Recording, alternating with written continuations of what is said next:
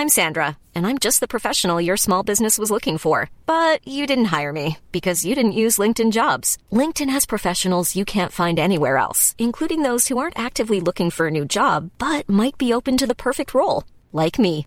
In a given month, over 70% of LinkedIn users don't visit other leading job sites. So if you're not looking on LinkedIn, you'll miss out on great candidates like Sandra. Start hiring professionals like a professional. Post your free job on linkedin.com/people today. Como entender o reino? Terceira parte. Comentário de Mari Persona. Ah, então, o versículo 34, que a irmã perguntou, em verdade vos digo que não passará esta geração. Ah, bom, já, já apareceram várias, várias ah, hipóteses né, de que geração seria essa. Alguns falam, não, era, aquela, era aquele povo daquela época. Então, se era aquele povo daquela época, ah, como fala na passagem, Jesus já teria vindo, não é? Porque aquela geração morreu, aquela, todas aquelas pessoas morreram. Ah, outros acham que essa geração de que ele estava falando seria aquela de quando Israel voltasse para a terra, 1948. Tem alguns ainda hoje que apostam que seja esta a geração que verá a vinda do Senhor, ou seja, a mesma geração que estava viva em 1948 e já estão morrendo, né? Porque hoje eles estão na faixa dos, dos 70 anos já, os que nasceram naquela época, os que os outros já morreram todos. Praticamente é difícil achar até hoje um, um, um desses que foram que lutaram na Segunda Guerra Mundial, porque todos eles quase todos já estão, já estão mortos. Uh, poderia falar também, poderia significar também que é a geração do, dos judeus. Não, os judeus não desapareceriam, porque a, a palavra geração vem de gen, né? a palavra vem de gen. E pode ser, talvez, que essa seja a que funciona melhor, né? porque os judeus não desapareceriam mesmo e quando o Senhor Jesus vem, a profecia fala que eles verão aquele a quem crucificaram.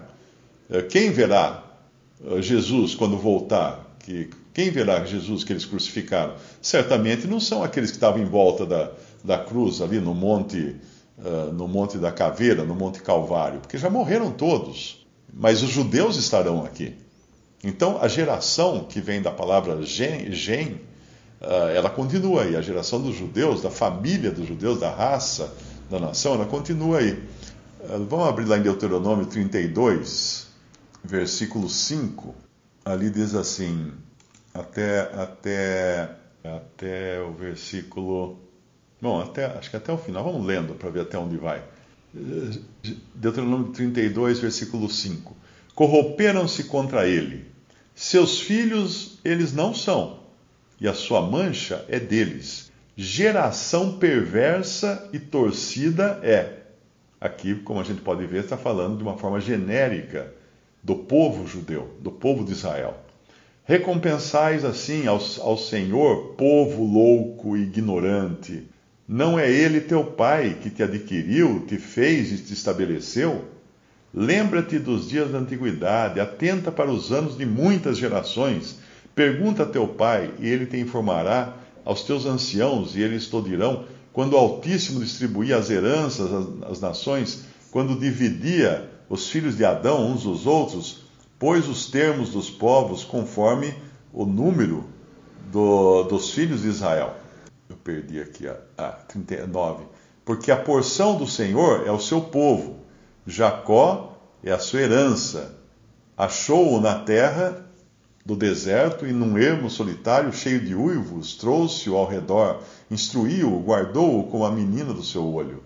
Então tudo, tudo deixa claro aqui que quando ele chama de geração, ali no começo, ele, ele está falando dos judeus. Mais para frente ele vai falar no versículo 18: Esqueceu-te da, esqueceste-te da rocha que te gerou aí geração.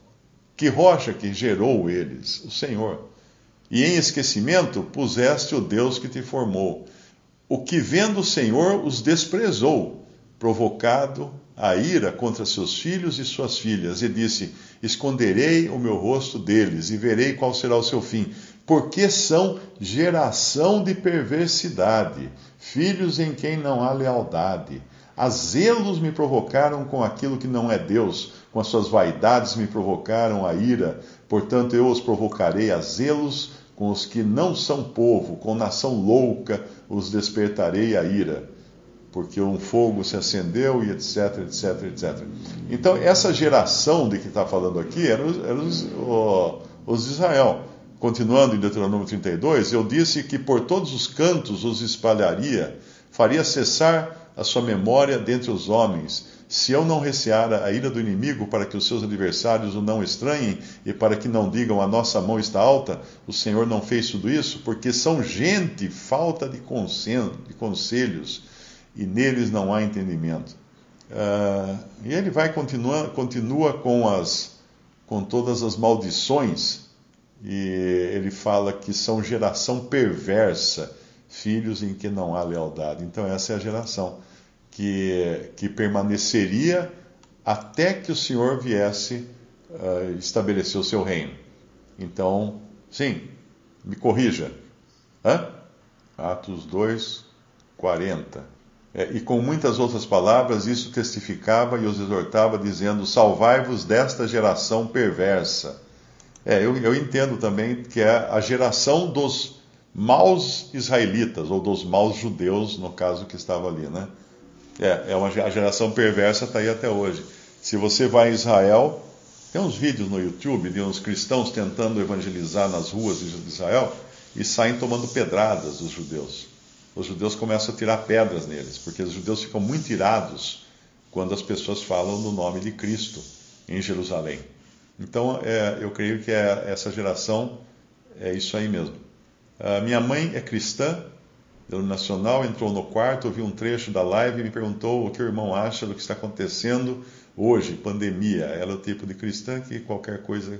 Tá, tá, tá, bom, a pandemia é uma pandemia como qualquer outra. Teve em, morreu eh, nessa pandemia, eu acho que morreram 300 mil pessoas até agora, se não me engano.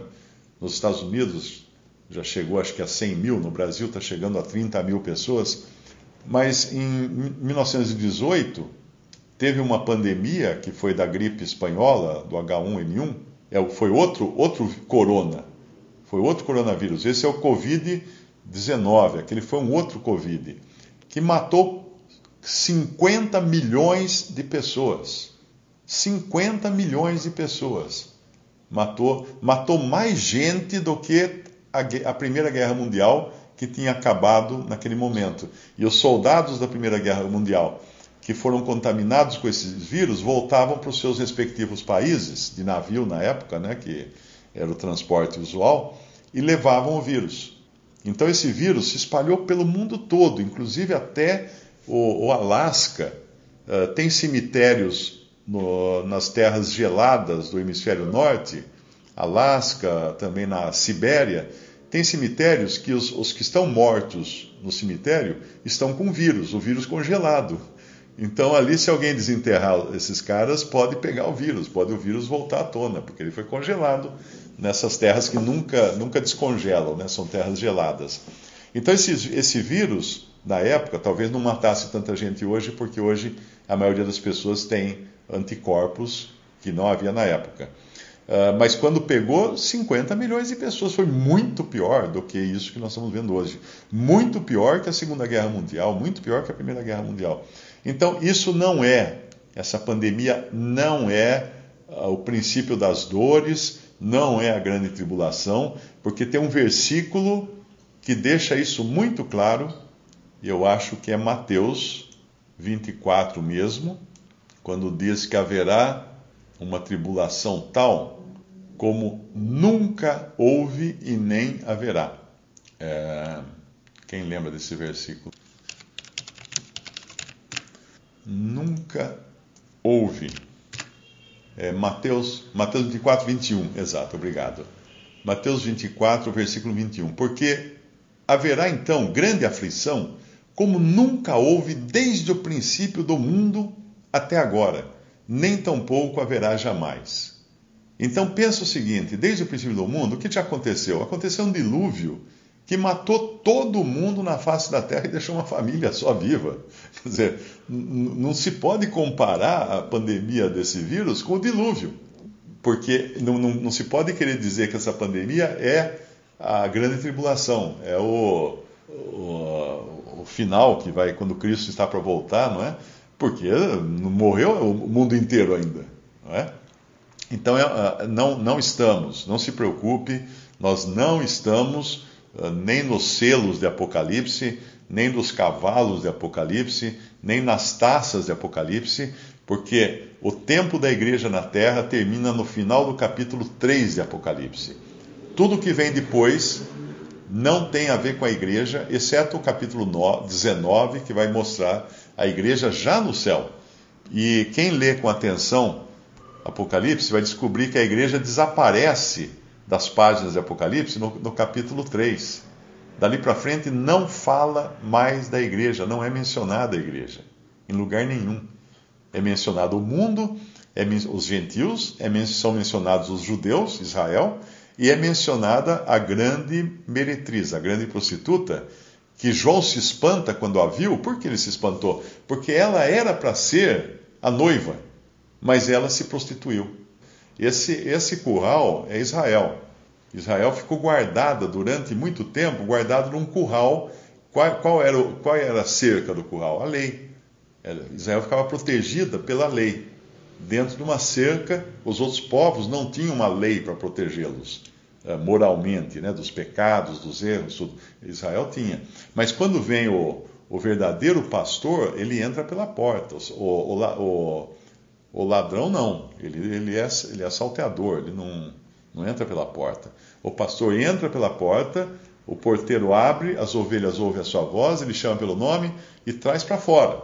Foi isso que Cristo fez. Cristo trouxe as ovelhas para fora, tirou as ovelhas daquela, daquela cerca, daquele cercado. Então, dentro do judaísmo, o judaísmo era, um, era uma reunião de, de pessoas uh, cercadas pela lei. O que o senhor veio fazer? Uma reunião de pessoas que não tem cerca. Ela, ela é reunida pelo centro, que é Cristo. Antes era uma reunião, sem, um, um agrupamento sem centro. E agora é um agrupamento sem periferia, sem cerca. É, não, eu tô, estou tô pensando aqui, o, o ladrão não é o diabo. É, o ladrão, o ladrão não é o diabo. É, tem o mercenário e tem o ladrão. É. É, o ladrão não é, não é exatamente o diabo. Ele está mais. Você sabe que às vezes eu tenho que procurar no que respondi, né? eu tenho que no que respondi para eu entender o que, o que é que eu, que, que eu já respondi para as pessoas. É, o ladrão é o, é, são, ladrão é o falso profeta que quis tomar conta, são os falsos profetas que sempre quiseram tomar conta de Israel. Os fariseus eram ladrões. Eles não tinham credenciais para entrar pela porta, só Cristo tinha. E o Espírito Santo só podia abrir a porta do povo de Deus para Cristo. O povo de Deus, estou falando Israel, não, não igreja, né? Então eles, eles, uh, eles queriam se aproveitar das ovelhas. Aí entra aquelas profecias também no Antigo Testamento do do falso pastor que só quer comer a gordura da ovelha. E o Senhor veio para tirar as ovelhas. Ele não veio para destruir o, o, o, curral, ele veio para tirar as ovelhas do curral. E ele chama as ovelhas para fora, é interessante isso também. Ele chama as ovelhas para fora uma a uma. Aqueles que o Senhor Jesus chamava iam, iam a ele, né? mas nem todos iam. Ele não chamou todos os judeus para fora do, do, do curral. As minhas ovelhas ouvem a minha voz, né? Eu as conheço e elas me seguem. Então é, a, é o, a atração do pastor que atrai. Eu acho que o, o diabo aí, quer ver onde está o diabo aqui nessa passagem de João? Uh, o diabo está no versículo 12. O mercenário que não é pastor, de quem não são as ovelhas, esse é aquele que quer cuidar das ovelhas em troca de lucro, né? Porque é mercenário. Mercenário é aquele soldado que vai para a guerra uh, para ganhar dinheiro.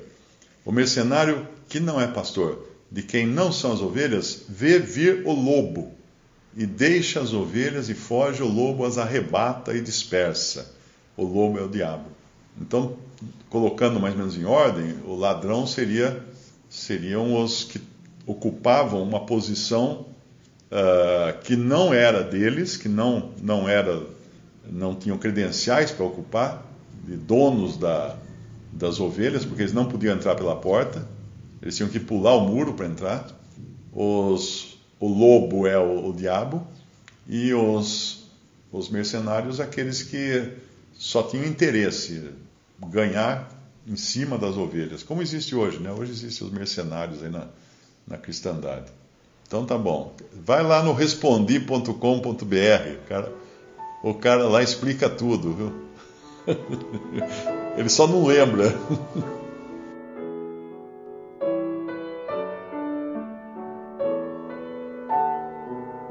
Visite respondi.com.br. Visite também 3minutos.net.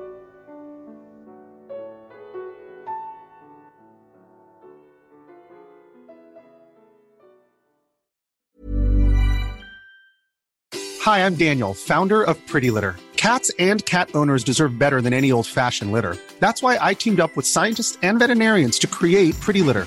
Its innovative crystal formula has superior odor control and weighs up to 80% less than clay litter.